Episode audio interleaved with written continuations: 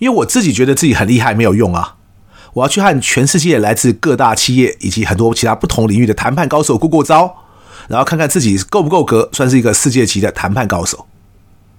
所以，与其说啊我是去学东西的，不如说啊我是去测试一下自己的。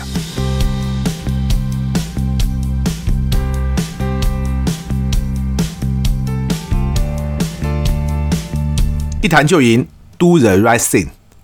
大家好，我是 Alex 郑志豪，欢迎收听一谈就赢。我们希望透过这个 Podcast 频道，让大家对谈判有更多的认识，进而能透过运用谈判解决生活中的大小问题。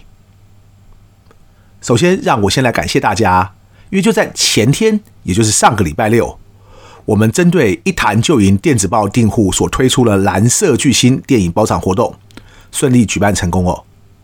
很感谢许多朋友当天的热情参与，现场有许多朋友呢是从全省各个不同县市赶来的，最远的应该是从屏东来台北和我们相见欢，所以我真的很感谢大家的支持。蓝色巨星是一部很单纯但却让人很感动的片子。我之所以邀请大家一起来看，除了我自己真的很喜欢这部片子。而这也是我可能十几年来第一次进戏院去三刷的片子。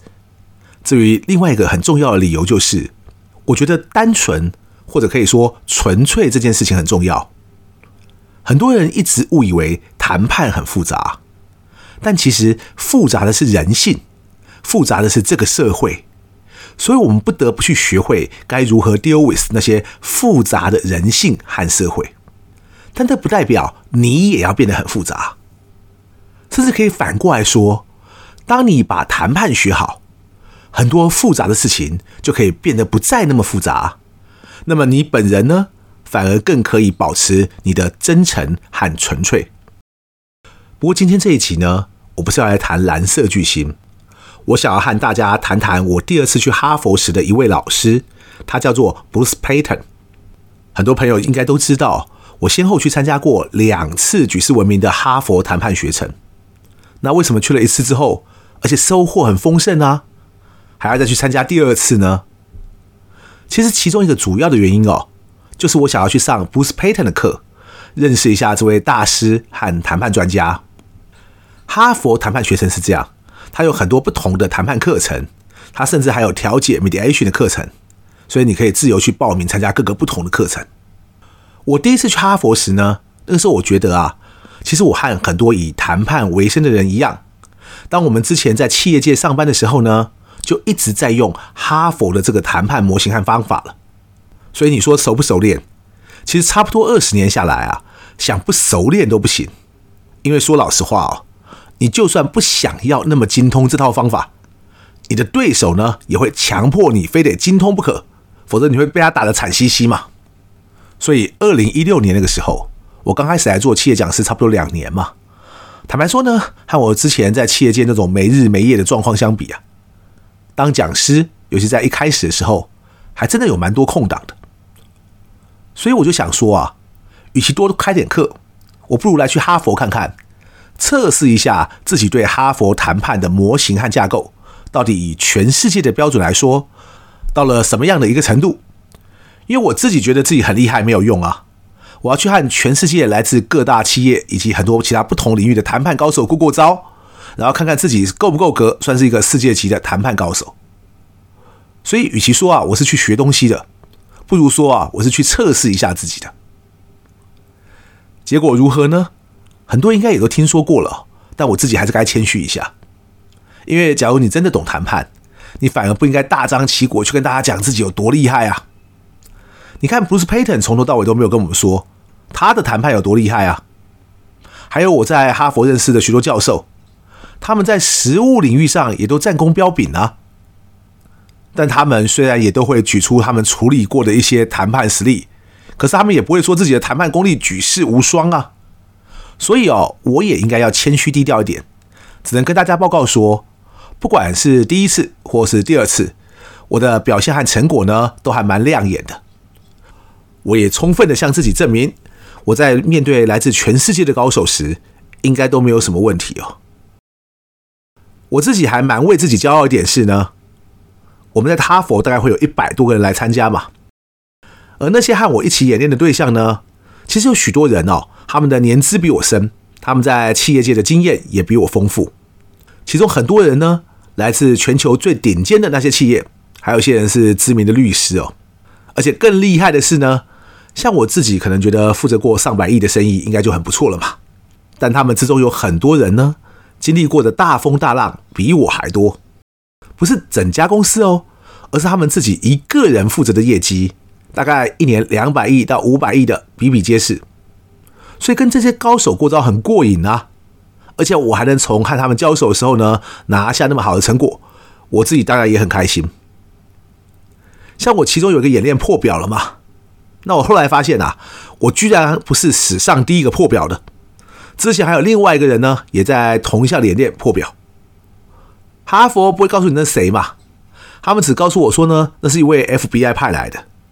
加上我们后来跟其他人闲聊的时候，又聊到一些相关的话题哦，我就在猜啊，那个人搞不好是《FBI 谈判协商术》这本书的作者 Chris Voss，因为呢，他之前就是 FBI 的仁慈谈判专家，那他也曾经去哈佛呢接受过谈判训练。他后来从 FBI 退休之后呢，自己创业去开顾问公司。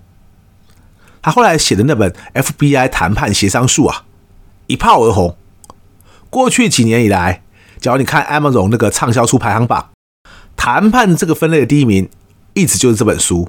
我从来没有看到它呢掉到第二名过。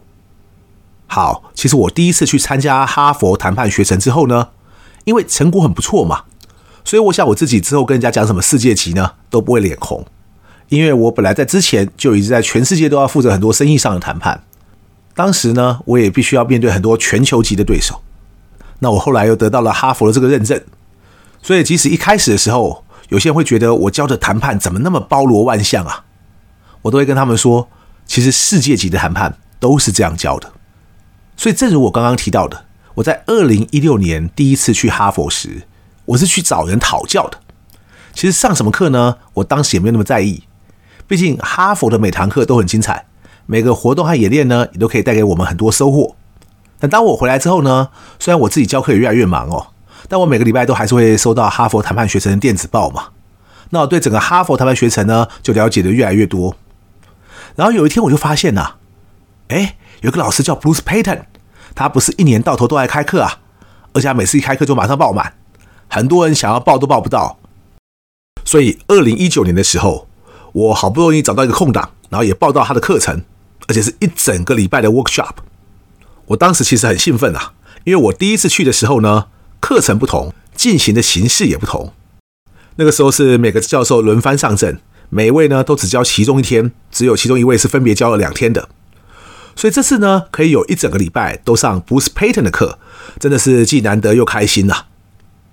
当然，我也不是只去上那一个礼拜的课了，我后来去上了其他课，毕竟去一趟哈佛也难得嘛，一口气多上一些课，可能比较实在。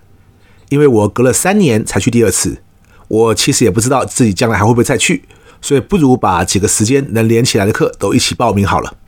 有些朋友曾经问我说，像我这样去参加哈佛谈判学程，要花多少钱呢？我当时去的时候呢，一天的学费是差不多一千块美金。第二次去的话呢，还会因为是旧生，所以有点折扣。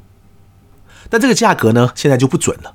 因为我最近在看同样的哈佛谈判学程，我发现他们有很多都已经改成线上进行了，可能是因为之前疫情的关系嘛。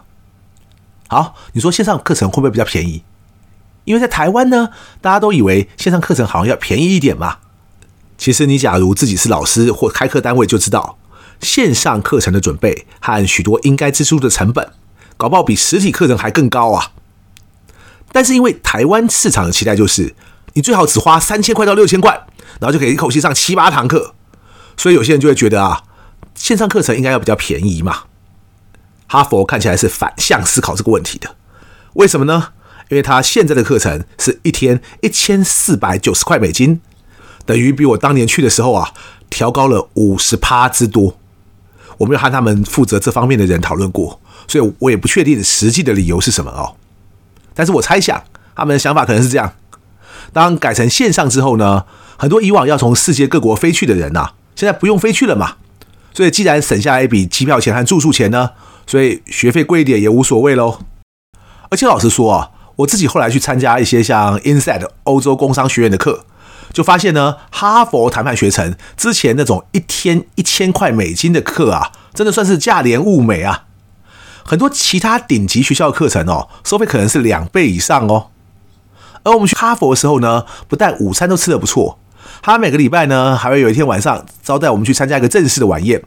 那光是那顿晚宴就应该不少钱了嘛，而那些呢，也都包含在学费之中。就好像我第二次去的时候啊，其中一天的晚宴呢，就举办在他们的教师俱乐部。同样的，国情不同，文化也不同。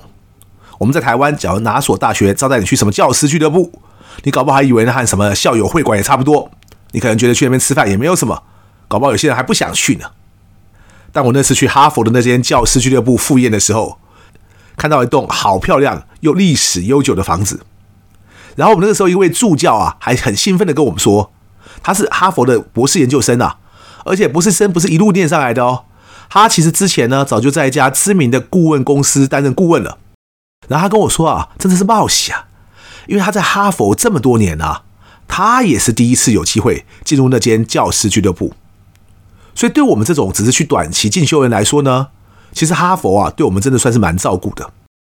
因为下一个礼拜呢，我们居然又去了另外一栋据说更难进去的纪念建筑吃饭。让那个学费啊看起来像是交个朋友的价格而已。其实，假如光只有学费本身，还不是太大的负担。像我第二次去的机票，还是我用自己的里程去换的，所以交通方面的开销也还好而已。真正贵的是那个住宿。我第一次去的时候啊，是去住 Airbnb，而且前后还住了两间不同的房子。第二次去的时候，我就去住学校附近一家小饭店。所以学校附近啊。其实我还住不起那个走路就能到哈佛校园的那个高级饭店。我家小饭店呢，其实要坐两站地铁才到。然后那个饭店呢，我都不晓得该说是几星的，因为虽然还算干净，而且我们很多同学都住在那里，但是那个饭店的房间呢，其实又小又还蛮简单的，大概比 Holiday Inn 的等级都还不如。可像这样的一家饭店要多少钱呢？我不是很记得实际的价格了。不过好像是一个晚上三百多块美金左右，也就是台币九千多块，差不多快一万块。而且啊，周末没有去上课嘛，所以不用交学费。可是周末的时候呢，饭店还是得住嘛，所以还是得付钱哦。所以各位可以想想看，像我这样去一趟哈佛，光饭店钱就要多少钱哦？而且千万不要嫌贵哦，除非你要住到大概车程有半个小时以上的波士顿市区。否则，在哈佛大学所在地的 Cambridge，其实你是要花钱都可能找不到住的地方，不管是饭店或 Airbnb 都一样。我们几个人呐、其实有向学校反映呢、我们还呆呆跟他们说：“哎，可不可以不要办在开学季或者是毕业季啊？这样附近都找不到空房啊。”结果对方笑笑的回我们说：“哦，学校方面早就研究过这个问题，因为很多来拜访的学者啦，或者是学生家长啦，也都在抱怨。”但可能因为哈佛和麻省理工学院都在那里嘛，所以他们周遭全年十二个月饭店客房啊都供不应求，而且当然也都不便宜。除了学费和住宿以及当地的一些开销之外，其实去一趟哈佛最可怕的是，就好像我现在是个职业讲师哦，我人跑到美国去，在台湾就没有时间开课啦。那我们这一行呢，和上班族不一样，没有人会发薪水给我们，所以没有去授课就不会有收入。那么，假如去进修一个月，那一个月不去上课的影响，搞不好就是上百万了。所以，当你问我要花多少钱的时候，那不会只是你学费、连同住宿费等等的实际开销而已哦。你还必须加入自己同一段时间短少的收入，所以几个礼拜下来，其实相当惊人哦。但是我愿意为了 Bruce Payton 还跑去哈佛第二次，大家大概就可以知道他这个人对我来说有多大的魅力的。下一期呢，我们将会继续为大家介绍 Bruce Payton 到底是谁，以及我为什么对他会那么感兴趣。我想不是每个人哦都能亲眼见到那些以往只有在书上看得到的名字，也应该不是所有人哦都愿意花个上百万去哈佛经历这些体验。因此，我希望这几集的内容呢，能让大家开拓一些应该也不是每个人都见得到的视野。希望大家记得下次也要准时收听哦。一谈就赢，希望能让大家都更了解谈判。我是 Alex，感谢大家今天的收听，我们下次见。